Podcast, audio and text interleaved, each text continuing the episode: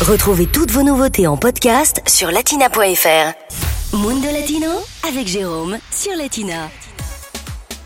Allez, aujourd'hui dans Mundo Latino, je vous propose de découvrir un plat, euh, le ceviche à la chilienne. Explication.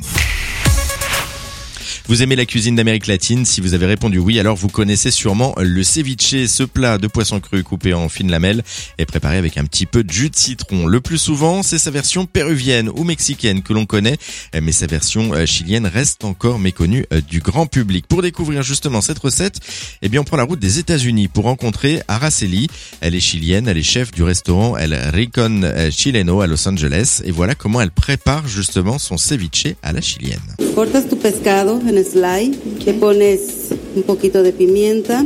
Il suffit juste de couper le poisson en petits morceaux. On utilise n'importe quel type de poisson, ça fera l'affaire. Il suffit juste que le poisson ait du goût et qu'il soit tendre. On rajoute ensuite du poivre et du sel. Rien n'est cuit, tout est brut, tout est cru.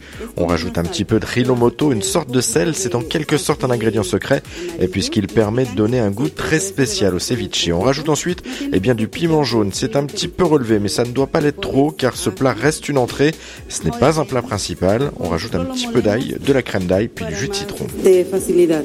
Y va el limón. Et tout ça, eh bien, ça donne un plat typiquement chilien, un vrai ceviche du Chili. On mélange le tout, on laisse tremper le poisson dans ce mélange 5 minutes, pas plus, car sinon, bien, le poisson va cuire assez vite. Et puis on déguste le tout. Euh, sachez qu'en Amérique latine, le ceviche est un plat très répandu et qu'il se déguste aussi bien cru que cuit.